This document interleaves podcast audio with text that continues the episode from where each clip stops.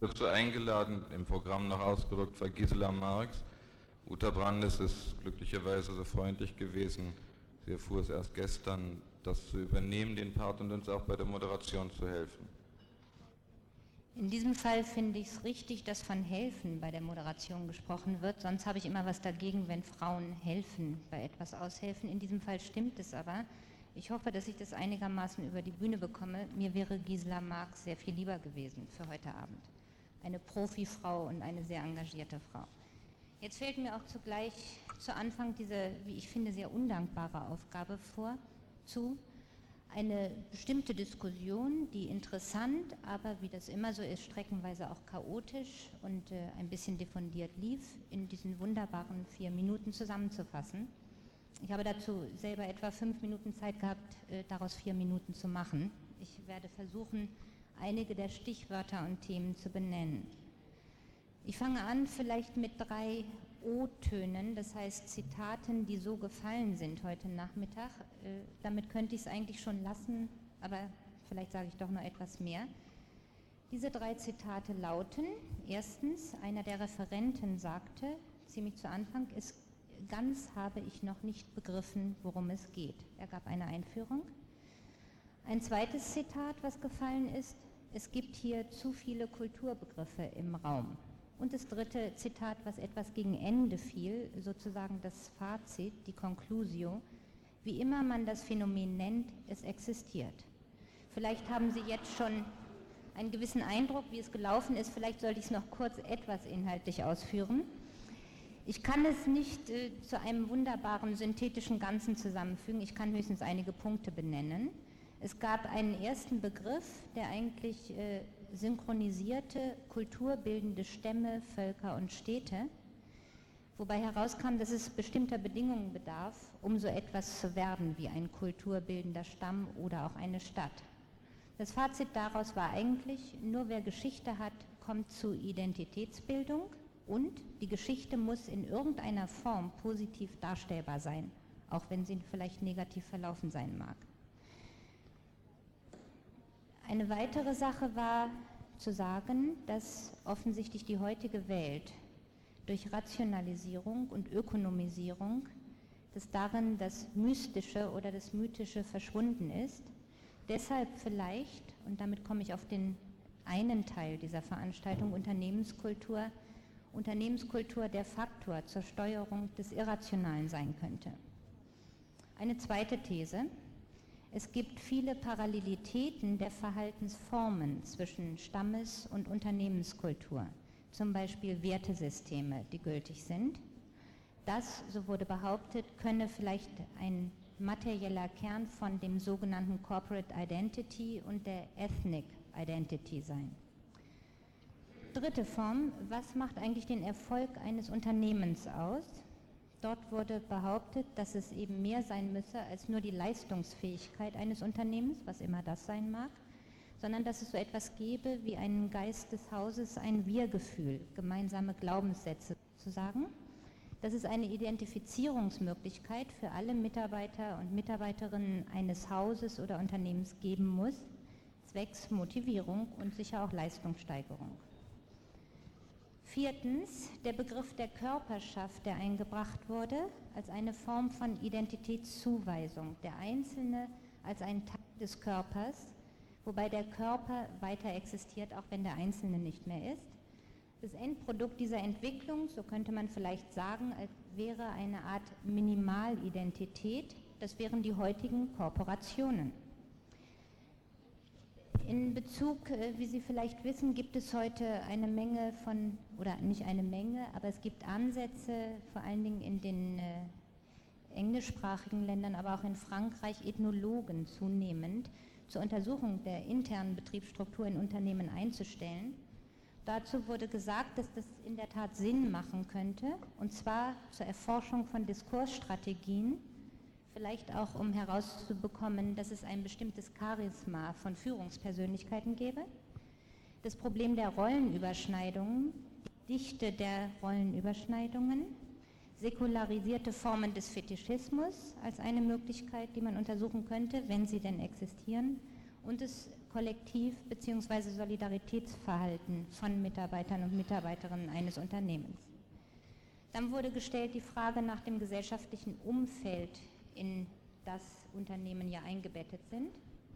Fünfte, ich bin gleich zu Ende. Es sind insgesamt sechs Sachen, die ich in der Kürze der Zeit rausgezogen habe. Fünftens äh, gab es sicher zu Recht den Hinweis darauf, dass vielleicht ein Interesse sein könnte, sich an den Auswirkungen von der sogenannten Unternehmenskultur, sich für die zu interessieren, die Auswirkungen auf die in einem Unternehmen arbeitenden Menschen.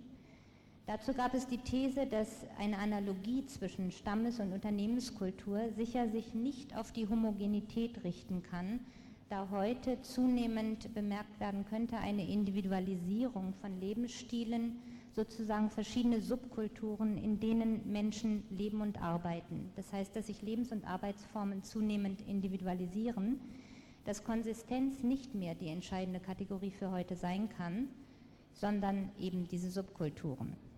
Dann gab es auch äh, die kritischen Formen, Kultur wird von Unternehmen vereinnahmt, einfach werbemäßig und marktmäßig verwertet.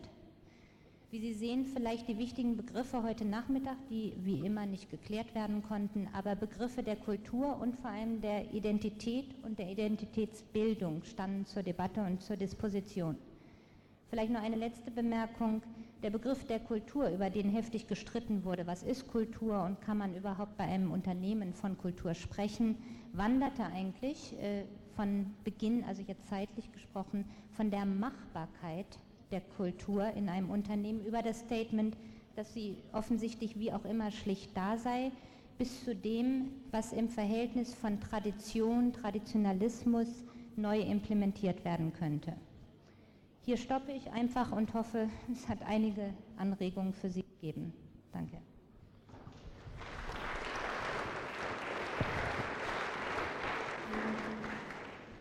Vielleicht als Rat für Formgebung möchte ich kurz hinweisen, dass wir das noch ein bisschen auch, das sind die Themen, ja, die heute die hier Diskutierenden diskutieren werden, erweitert ein bisschen, da muss ich so gewissermaßen als Institution beharren, auch auf der Frage der Objekte.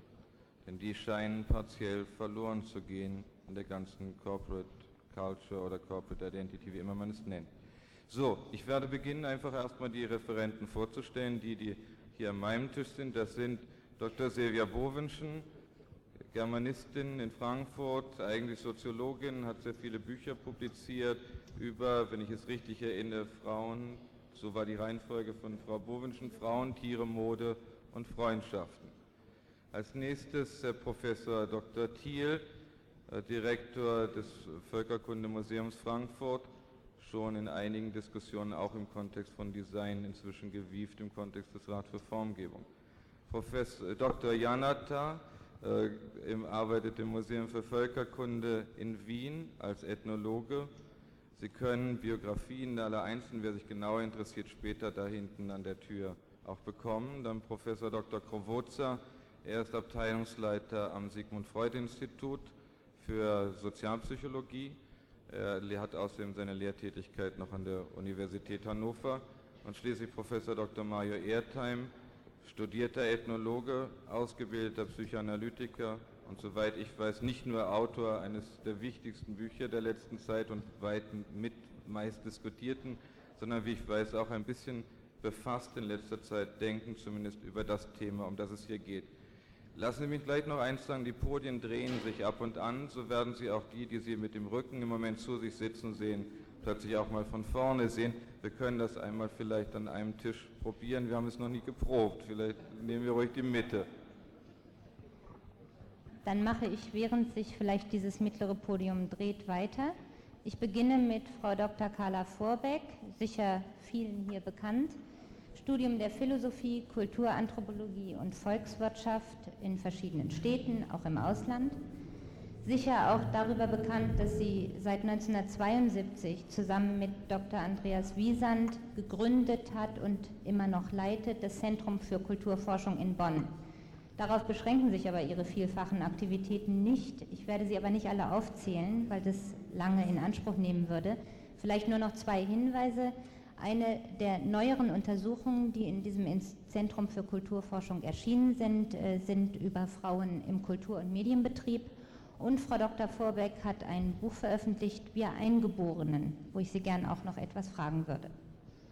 Des Weiteren, je nachdem wie Sie sitzen, mit Rücken oder frontal, Frau Dr. Anke Martini, auch sicher vielen bekannt, stellvertretende Vorsitzende der bayerischen SPD und seit 1972 Bundestagsabgeordnete. Sie hat, was auch interessant ist, weil sie heute als Expertin für andere Bereiche gilt, Musikwissenschaft, Germanistik und Soziologie in verschiedenen Städten studiert. Sie war immer schon und ist, soweit es ihre Zeit erlaubt, auch immer noch als freie Journalistin tätig. Sie ist Spezialistin unter anderem, muss ich da sagen, für Wirtschaft, Frauen- und Familienpolitik, für Verbraucherpolitik, aber auch für Film und Werbung. Jetzt komme ich zu den Männern. Ich mache es genauso höflich als Frau, dass man mit den Frauen anfängt und dann erst die Männer vorstellt.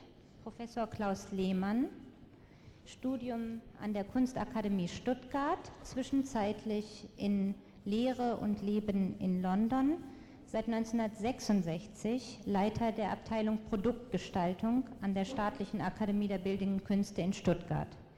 Gleichzeitig aber auch, und hier ergibt sich möglicherweise eine direktere Verbindung mit dem Rat für Formgebung, der ja bekanntermaßen nicht nur Unternehmenskultur, sondern auch für Design zuständig ist, gleichzeitig auch freiberuflich tätig in einem Designerbüro.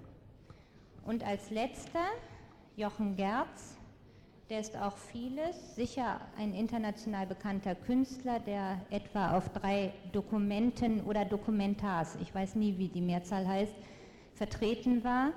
Bild- und Textkünstler, Performancekünstler, ganz viel. Er hat unter anderem aber auch in seinem früheren Leben, nein, nicht in, also zu etwas früheren Zeiten, Germanistik, Anglistik und Sinologie studiert, lebt in Paris und Vancouver und hat vielfältige Erfahrungen mit bestimmten Indianerstämmen in Kanada. Ich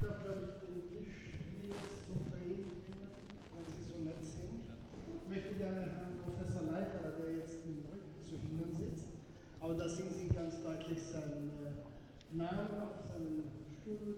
Herr Professor Leiter ist äh, am Institut für Absatzwirtschaft tätig, das er auch leitet in München, an der Universität in München und hat sehr viel publiziert zum Thema Design. Unter anderem war er auch äh, zuständig und äh, hat seine Sammlung ausgestellt in der neuen Sammlung über äh, Verpackungsmaterialien.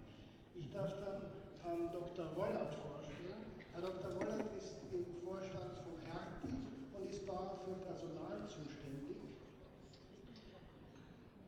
Herr Professor Schmittel war jahrelang für die Corporate Identity von Braun zuständig und ist jetzt Professor für Grafikdesign in Schwäbisch Gmünd. Herr Peters ist Generalbevollmächtigter der, Frankfurter Messe AG und ist unter anderem auch zuständig für die Corporate Identity der Frankfurter Messe. Ich habe das ein bisschen kürzer gemacht. Wir wollen ja diskutieren und die Vorstellung dürfte damit beendet sein. Ich habe aber noch nicht Herrn Erlhoff vorgestellt, vielleicht wer ihn noch nicht kennt. Er ist Leiter des Rats für Formgebung.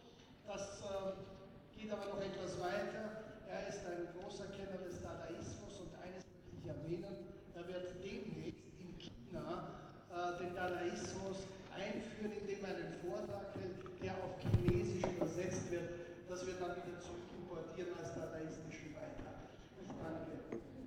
Ich kann es zurückgeben, Richard Bachinger äh, wie, würde, wie drückt man es aus, an leitender Position und sowieso sehr berühmt, aber an leitender Position eines in Deutschland ansässigen großen Unternehmens und Richard Bachinger außerdem ein, ein, sagen wir, einer der großen Kulturförderer und schließlich einer, der permanent auf den Spuren von Stämmen durch diverse unwegsame Gelände saust. Jetzt beginnen wir aber den richtigen Streit, der es hoffentlich am Ende werden wird. Wir hatten es abgesprochen, Herr Janata. Das Thema ist obskur und man hörte ja vorhin schon in der Zusammenfassung, dass jemand gleich sagte, er weiß gar nicht, worüber wir reden. Stammeskultur, Unternehmenskultur, gibt es eine mögliche Verbindung dazwischen? Gut, ich glaube, den Vorhang vom Obskurantismus kann man relativ leicht äh, wegziehen, ein bisschen chaotisch.